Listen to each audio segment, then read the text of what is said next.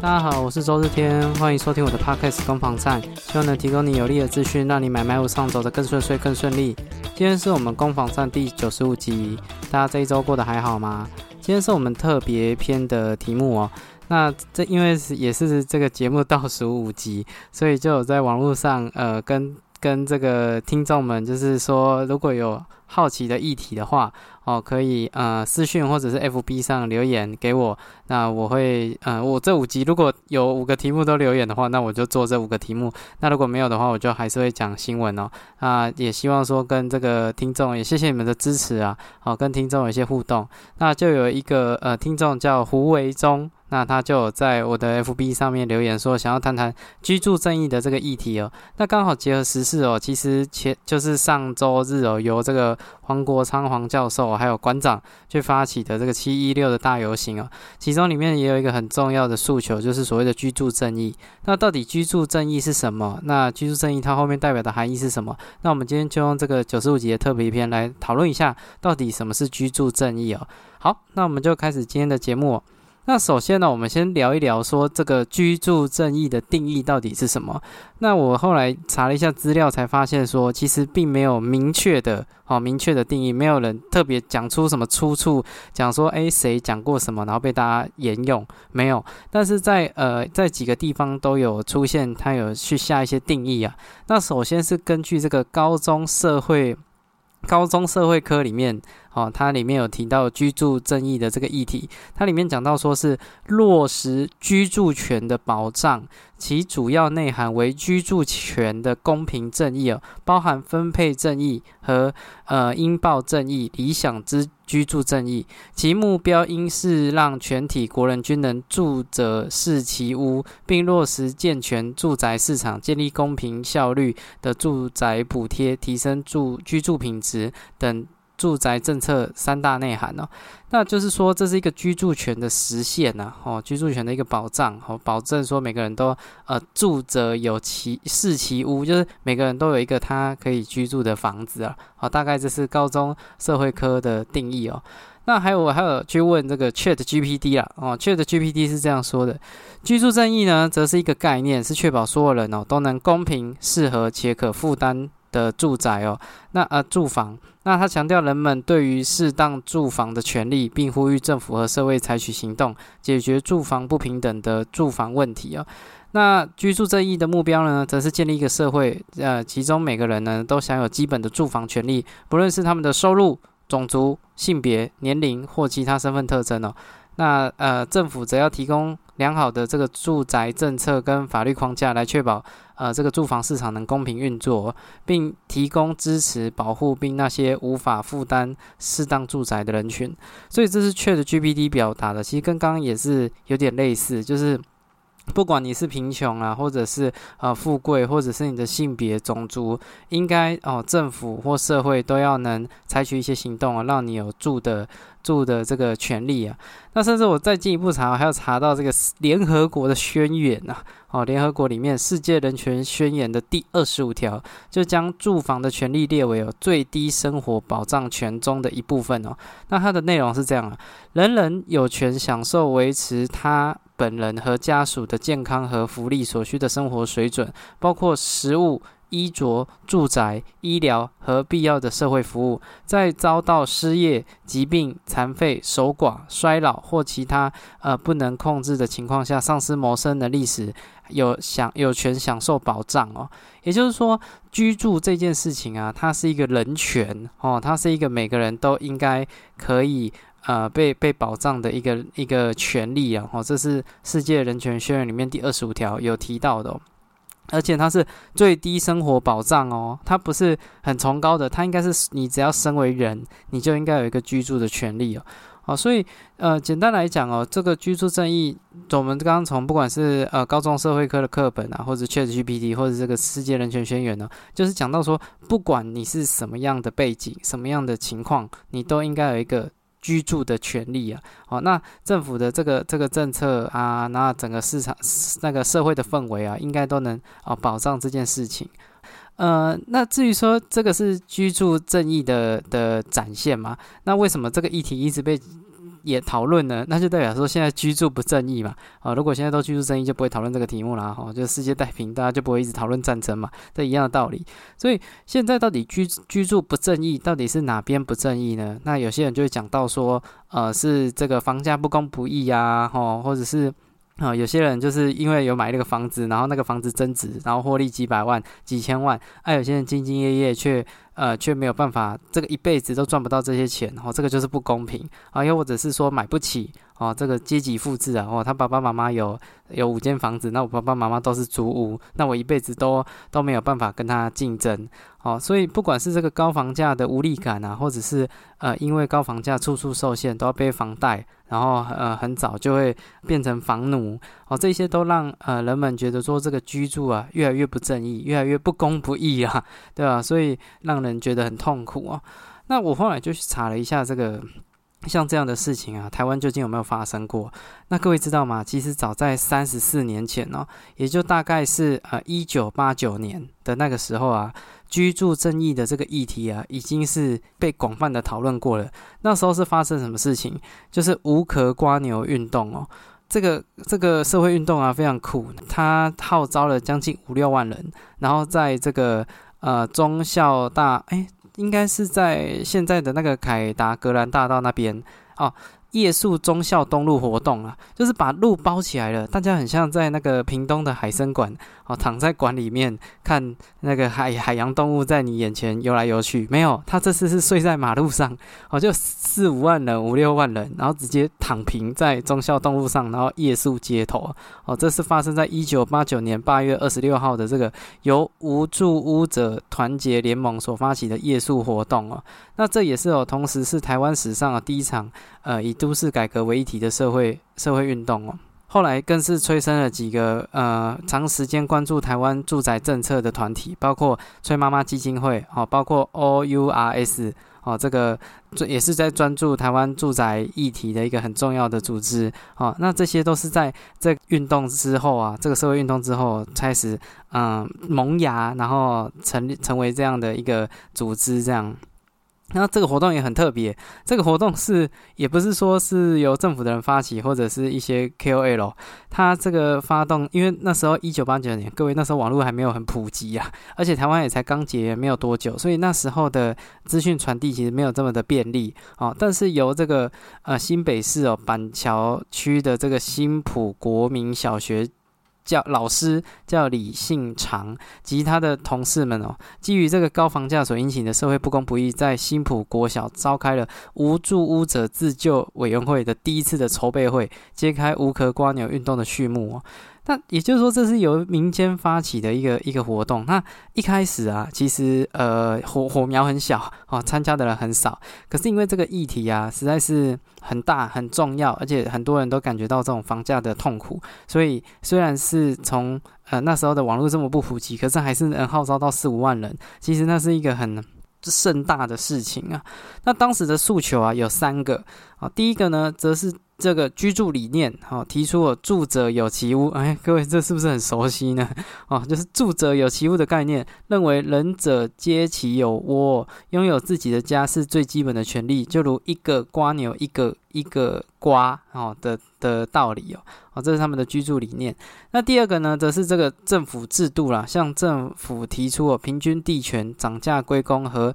税制改革的要求，从制度层面去做出改变，哦，更改税制啊。第三则是市场交易啊，希望政府能抑制有炒房的风向啊，呃，使房价回到合理、民众可负担的范围。那时候的房价，台北市一平的价格大概是八万多，然后在短短的时间内，哦，这个一九八零年代哈，这个一路高涨到最后大概涨到二十四万多。虽然现在听起来还是很便宜，但是想想看，那个房价是涨三倍。那如果说一平五十万涨三倍，就变成一平一百五十万，那其实你可以想象那个有多可怕了哦。只是说哦，这三个诉求啊。不管是居住理念，哦，不管是政政府的这个税金改革，或者是市场交易的意志哦，听起来是不是很熟悉啊？即便过了三十四年哦，啊，这些议题依然没有被有效的解决。那那时候的政府呢，也感受到这个巨大的民意压力哦，所以推出了两个措施来回应这些社运团体，于是就推出了这个广建国宅以及扩大购物贷款的既既有的药方啦。哦，那呃，只是说这个广建国宅这件事情，因为成效不彰，在一九九九年哦就宣告终止了。那后者这个扩大购物贷款呢，则反而变成支撑高房价的重要财务机制哦，啊，所以。呃，虽然贷款放宽了，让年轻人买得起房子了，可是因为更这样的贷款的方式，也让更多的资金有流向了不动产，所以早在三十四年前，这个问题就一直在了，那 到现在也没有办法去解决啊，啊，只是说这个后面其实是有一个时空背景在的，因为最基本上。居住正义的最大痛点还是在高房价嘛，因为房价过高才会导致说处处受限呐。如果房价呃是大家都负担得起，那当然就不会有什么正义不正义的的的问题嘛。你不可能提出什么养乐多正义啊，还是卤肉饭正义啊，这不可能，因为大家都买得起嘛。哦，所以在这个情况下，我们就要了解说为什么哦，在过去就在三十四年前就发生了这样的的事情，那为什么这么长的时间它也却没办法去改善呢？那我这边就有查到一些资料了，就是。在那个一九七零到一九八零那个年代哦，哦，那个时间点，全世界的十五大都市啊，截至从那个时间到现在。人口没有成长多少，可是房价通通全部都爆冲啊！这显然哦就不是供需的问题啊，因为很多人会提到说哦，就是因为供给太少了，然后需求很多，所以才导致呃这个房价节前攀升。可是就这个论点哦，这十五个大城市其实它的负担都呃它的人口容量都是有限的，而且成长速度也也没有到很快，可是房价却是不不是等比级数的是成长而是直接那种曲线的往上飙上去哦。那就要了解它后面的机制跟原因是什么，因为在这个一九七零、一九八零以前哦，我们就讲简称一九七零好了。在这个一九七零年代以前啊，其实银行跟政府啊，他们对于这种住宅这件事情啊，是持现阶段完全不同的看法哦。那时候的这个居住政策啊，啊，还有这个市场经济啊，主要采的是古典经济主义哦，认为土地是不可被垄断的资源，所以。政府在于说这种土地的买卖管控啊，哦这些等等的，其实成本都非常非常的高，它是不容易被移转的哦，它移转的成本很高，而且政府也不会轻易的去卖地，所以由政政府去把持着这个土地供需的生杀大权啊，所以在这个情况下，其实土地不是这么常容易被交易着哦，这是一块哦。那第二第二个则是说银行部分呢，当初的那在一九七零以前，银行赚钱的系统啊，是把钱放款给企业，让企业去发展自身，然后企业茁壮了，然后就有更多赚更多的钱，然后再回馈给员工，哦，成为了一个正向的循环哦。那这是在一九七零以前哦的这个。经济政策的方向大概是这样，可是，在一九七零、一九八零这个时候啊，发生了这个两次的石油危机哦，全世界的经济状况都不好，然后导致说这个理念开始有些变化哦。那由这个柴契尔夫人所领导的这个英国政府啊，就开始推行了一个新的经济主义哦，就是呃自由主义哈，新自由主义。那它标榜了什么？就是土地呢，也应该让呃土地的买卖啊、供需啊这些等等的回归到市场机制哦，让市场。哦，它才能呃回到市场里面，才可以呃才可以发挥到最良好的一个效应啊。所以土地买卖这件事情，哦，开始逐步的被放宽。那呃由这个柴契尔夫人就开始推出一些新政，就有一些新的措施，包括什么？包括他们把英国大量的呃这个社会住宅，哦，因为英国在早期有盖了很多的社会住宅，把这些大量的社会住宅开始去出售。好，各位知道吗？其实社会住宅的运作成本啊，也蛮高的。你要让一个社会住宅能正常的运作，然后汰换啊、管理啊、维修啊，这些都是需要钱的。那相反的，如果我们今天直接把它卖掉变现，那就呃买的人也开心嘛，因为是低于市价；那卖的人也很开心，因为直接拿到一笔可观的收入。所以那时候就有非常非常多的社会住宅哦，啊开始被出售出去哦。那这是呃政府开始对于这个东西的管控啊，英国这样做，然后欧洲也开始陆陆续续这样做，那美国也开始这样做，就让住宅这件事情回归到市场机制，哦，啊，土地哦回归到市场机制，所以就变成说这个买卖开始变频繁了。而且，呃，以在以前啊，其实这个税收，这这个土地啊，或者是这些住宅的移转税收是很可观的，占政府的税务的支出来讲是有一到一定的不利比例的。可是回归到市场之后啊，啊，就逐步的开始放宽，不管是减税啦，哦，不管是成本下降啦，啊，不管是这个移转的限制解除啊，等等之类的，那就导致说土地的移转。变得非常的频繁，哦，然后还有这个住宅的移转，哦，也也变得很容易。那除此之外呢，对于说银行啊，因为毕竟住宅还是一个很很高最高总价的一个产品嘛，所以在这个情况下要买还是不是这么容易。那如果没有钱怎么办？政府除了提供啊这些把这些限制解开以外，他还帮你找钱哦，他帮你他帮你跟银行去说服说，哎，银行们呐，你们就把钱哦，呃，去放款给这些年轻人哦，那年轻人把这个贷款成数往上拉哦，你们就多负担一点啊，你放心，未来哈，这些年轻人以后打拼哦，赚到钱哦，都还是会。会还银行这些钱啊，你不用担心钱收不回来哦，一定一定未来哦，这些年轻人都会赚到更多的钱，然后会把房贷还清哦。所以在这个情况下，银行也加入这个系统里面，就开始有非常非常多的资金哦，开始涌入房地产哦，开始涌入房地产，那导致说你现在有钱了，然后也有也有这个供给了，那也已经解禁了，那造成的是什么？造成的就是哦，房地产开始。呃，开始从原本是纯粹的居住功能，开始慢慢的变成金融产品的一种，呃，一一一种现象了。哦，那就很像很像那个火焰的三元素嘛，就是你要火火苗哦，然后你要有这个煤气哦，那你还要氧气。那相同的道理哦，这个政府全面解禁，银行开始资金涌入，然后限制全面解除，它就导致哦，开始房价哒哒哒哒哒哒哒哒哒哒，然后就开始呃不断不断的往上去延伸了。那甚至哦，截至至今，二零零八年的金融海呃金融海啸啊，也是一样的问题。除了这些。大量资金已经融入房地产啊，哦，那呃这些银行业者啊、证券商啊，还觉得还有还要想办法再从里面再找出一些商机来，所以把这些啊这些不动产啊呃证券化，包括租金收益啊，然后可以变成啊变成一个证券，变成一个股票啊，变成一个 ETF 等等之类的啊，让它在市场上可以再去做买卖。哦，所以在这个情况下，不动产啊，从原本住的功能，已经变成一个优秀、良好，甚至大家都很相信的金融产品，导致说很多的资金，非常非常非常多的资金啊，都涌入房地产。那在这个情况下，就造成房价一直上扬，一直上扬，一直上扬，因为它是一个金融产品嘛，然后又有买卖等等之类的。好，所以这样的一个房价的暴冲是。早在那个时间点，哦，一九七零年、一九八零年，哦，那个时候就埋埋下这个种子啊。那那我们回到台湾哦，那就会讲到说，其实结合我们刚刚讲到的乌克瓜牛运动是在一九八九年发生的，那其实就是代表说这个东西有呃是真的对房价的高涨哦，是推波助澜，算是一个很关键的一个转捩点呐。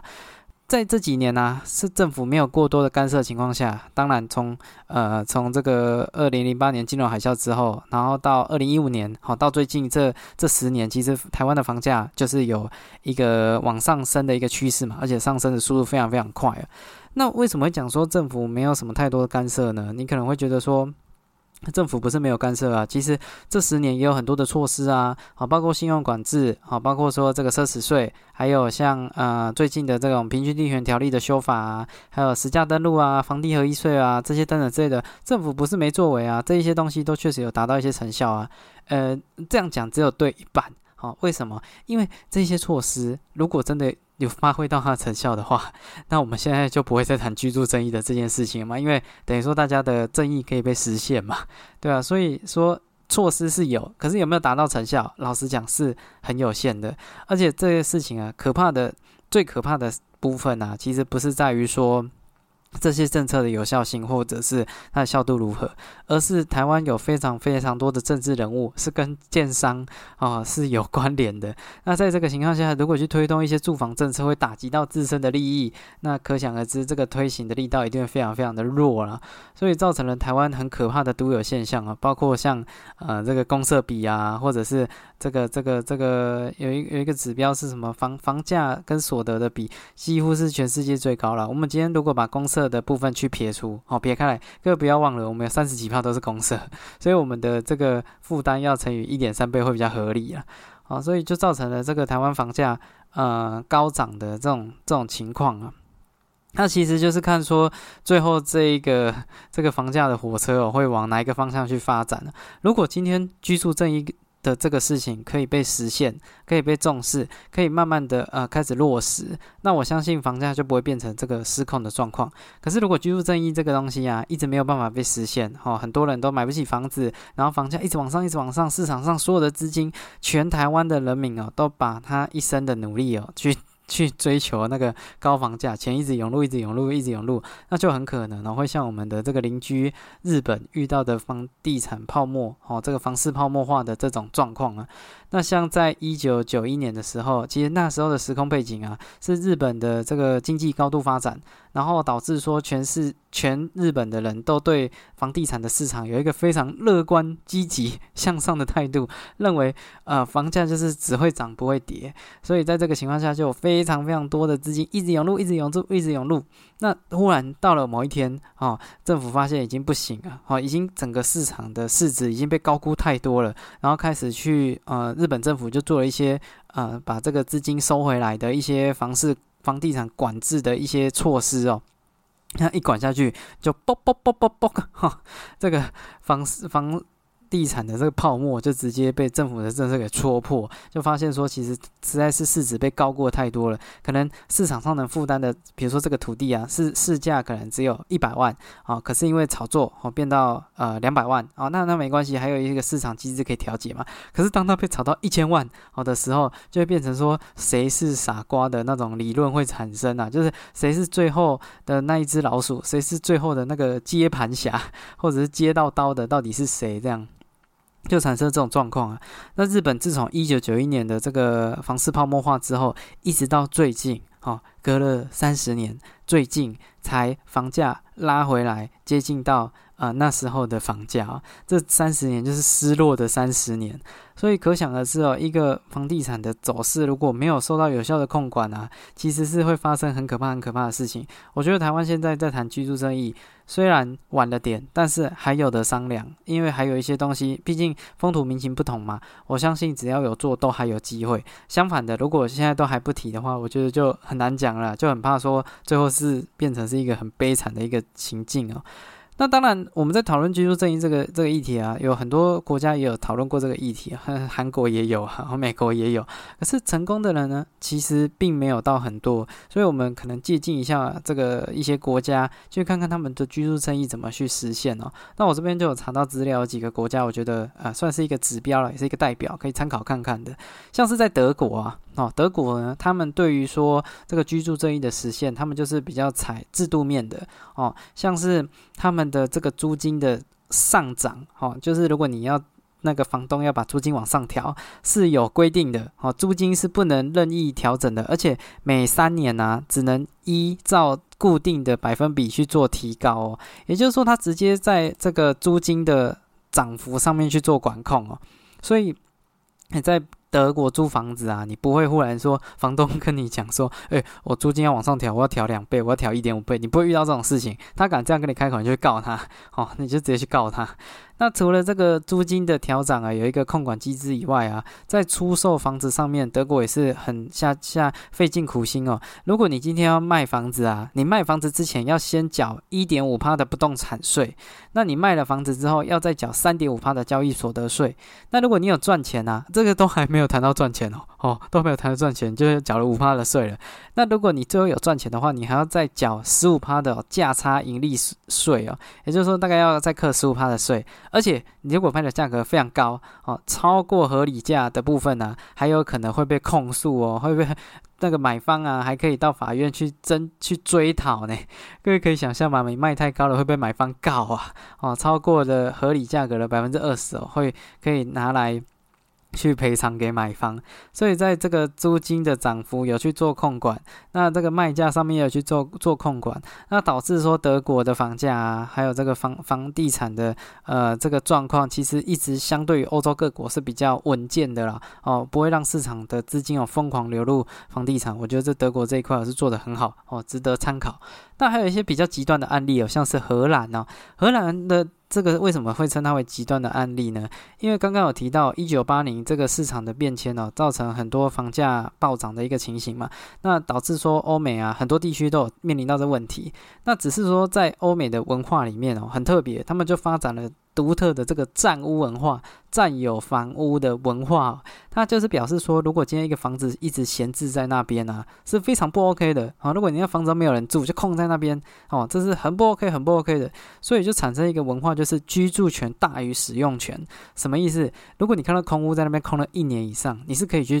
占领它的哦，你是可以去里面去住、去使用的哦，而且还会有一些法规会去保障你这样的权益啊。在一九九三年呢，呃，荷兰呢通过了这个知名的占屋规则哦。这个内容是这样，就是如果你可以证明房那个房屋啊已经闲置一年以上啊，且无非法入侵房屋的迹象啊，只要在房屋里面啊摆一张桌子或床。和椅子就证明了自己在此居住的事实啊，然后再请警察到这个占领的房屋内哦去做登记啊，即可合法承认空屋内的居住权。也就是说，你那个房子只要在那边空太久，然后你就去里面啊摆一个桌子、一个床跟一个椅子，你就可以继续住了哦。那这个时候，那房东当然就觉得说，What the fuck，这到底什么事情啊？好，虽然房屋的所有权还是归屋主，可是如果你要驱除那个占屋者啊，你要把他赶走的话，你必须要去举证啊，近期的这个这个使用被占用，像是你的房屋其实已经出租出去了，那房客即将入住，是这个人啊，是这个人去侵占。你的房子哦，所以你必须要有呃，你必须要去举证，你这个房子是有在用，你才可以把这个占屋者去赶走。那这是一个很很特别的占屋文化了，而且你也不是说马上就可以请警察把他抓出去哦，不是这样子的，是要透过法院哦非常冗长的程序哦，就先裁定的驱逐令才可以将之驱离啊。所以在这种特殊的文化情况下，你说。一个人会不会持有五六间房子？哎，很危险的。你搞不好还要雇佣保镖嘞，对吧？你房子放在那边，搞不好放着放着就被人家拿去占了。那你们买太远的也不行啊。所以他这个这样的一个文化啊，就会导致说房地产的这种作为金融产品的这种风险变得过高哈。所以对于说这样的。有这样的文化，你你可以想象，其实呃资金流到房地产的机会就比较低一些啊啊，所以但但是在这个最近的法规当然有比较完善了哈，在二零一零年之后呢，呃就把这个占屋列为刑法的范畴了哦，这样的文化开始去做改变哦哈，所以呃这是荷兰去发展出来的，算是很指标的这种占屋文化。啊，听起来很不可思议，对不对？哦，这就是欧美的一个脉络了。好，那那我们再撇开欧美，我们回到呃这个东亚、东南亚这一带啊。嗯，我们这个邻居有一个居住正义做得很好的一个国家，好，那我觉得也很值得借鉴。这个就是之前在新闻上有听到的这个新加坡啦，啊，新加坡他们的这个居住正义如何去实现呢？他们的这个政府其实是呃相当有权力的了，算是有点嗯专制国家嘛，啊，就是他把持着这个市市场上的一些，基本上是政府说的算的。但是这个政府也是非常有能力的，他让这些。呃，居住正义如何去实现？他让你买得起，哦，然后住得好，哦，然后住得顺，哦，这分成这三个面向哦，跟各位分享。什么叫买得起？它针对不同你的。这个财力状况不同啊，会给予你不同的购物条件。什么意思？你假设今天，呃，各位知道新加坡其实有非常多的社会住宅，那很多人都住在社会住宅里面。那只是你如果要去买那个，那个是要用买的哦，哦，那个是要用买的。那如果你要去买。社会住宅，如果你的收入很高，那你的买的价格可能就会比较高哦。然后你的贷款条件会比较差，你因为你可以承担比较多的这个风险嘛。所以如果你是一个有钱人，你可能买的房子比较比人家贵，然后层数比较低，然后利率比人家高，那就很特别啦。就等于说间接的让这些比较没有能力的人比较有机会买得起房子嘛。因为这些都会会让人去取舍啊。好，所以如果你的能力是比较弱的，他就给你。最高可以到九成的贷款成数，诶，哦，各位可以想象，你只要拿一成就好了，然后利率也是比人家低低三倍哦，哦，低三倍，你人家的利率三趴，你的利率可能就是一趴，哦，所以可想而知，这个在这样的呃政策之下，其实呃比较辛苦的或比较贫穷的人，他是有机会买到房子的，因为等于政府就在帮你出头嘛，哦，那这个是买得起的部分，那他不止让你买得起，哦，他还要让你住得好，什么意思？就是。呃，在新加坡的这个社会住宅啊，呃，它在推行的过程里面，它不是只有盖一个房子在那个地方而已，它是还有包含你在这边居住的时候会需要的资源，比如说交通资源，比如说就业资源，啊，比如说你的这个学校的资源，还有这些等等，啊，还有这个呃商。购物需求哦，这些商业机能、生活便利性，全部都会在呃去盖一个社会住宅的时候，全部纳进去考量。所以它的这个国宅啊，哦，它的国宅品质是很好的。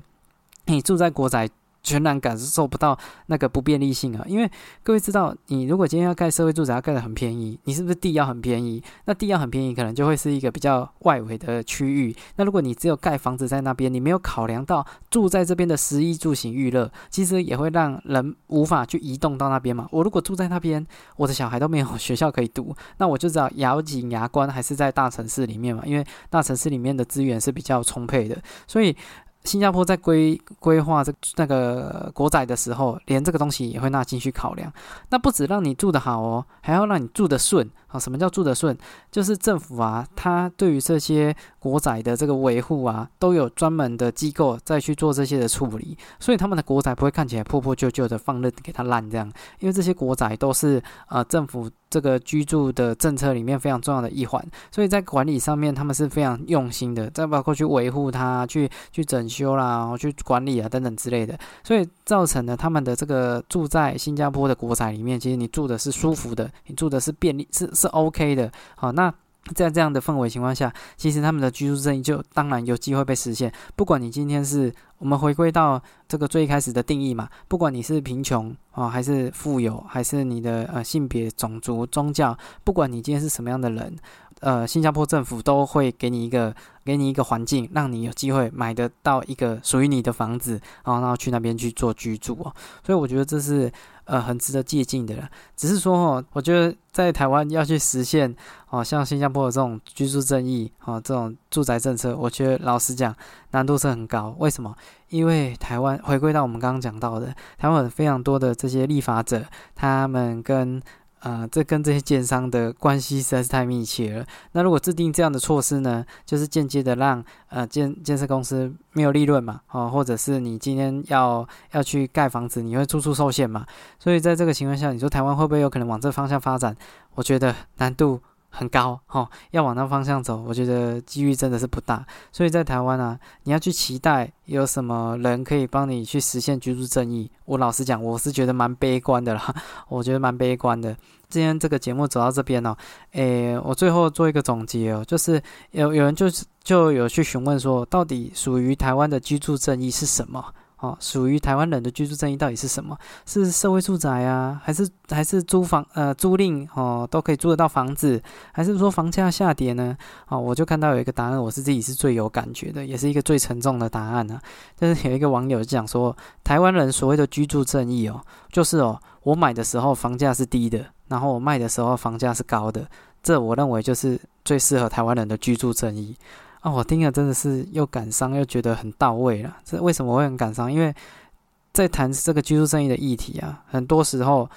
大部分的人可能考量的还是我未来要卖的时候可不可以赚到钱，从中获利，然后可以脱离这个老鼠圈贫这个这个 贫穷圈。这样很多人还在思考这个点，而不是说未来我们的小孩会不会因为这件事情，或者是我们居住的地方会不会因为这些政策，然后往一个很糟糕的方向去发展呢？讲到这边有点沉重了，可是这是这也是我自己呃做这个九十五集我做完的这个心得了，对吧？那我只能说，希望居住正义可以一直在呃发光发热，这个议题可以一直被讨论，一直被讨论，一直讨论，一直有更多人呢去关注它。那我相信这样子是。往一个长期的时间走去看的话，应该是比较好的了。OK，如果你有一些想了解的议题，或者是你好奇的、你想知道的，这个跟房地产相关的，我还是非常鼓励各位在 IG 上面啊，或者 FB 上面留言了。不然我就讲我自己想讲的，对，我就讲新闻，讲到最后一刻，对啊，那我也想讲点不一样。我希望接下来都特别篇啊，那就是会有劳各位听众给我一些意见或想法啊，让我们有这个漂亮收尾。OK。那祝你有愉快的一天，我是周日天，拜拜。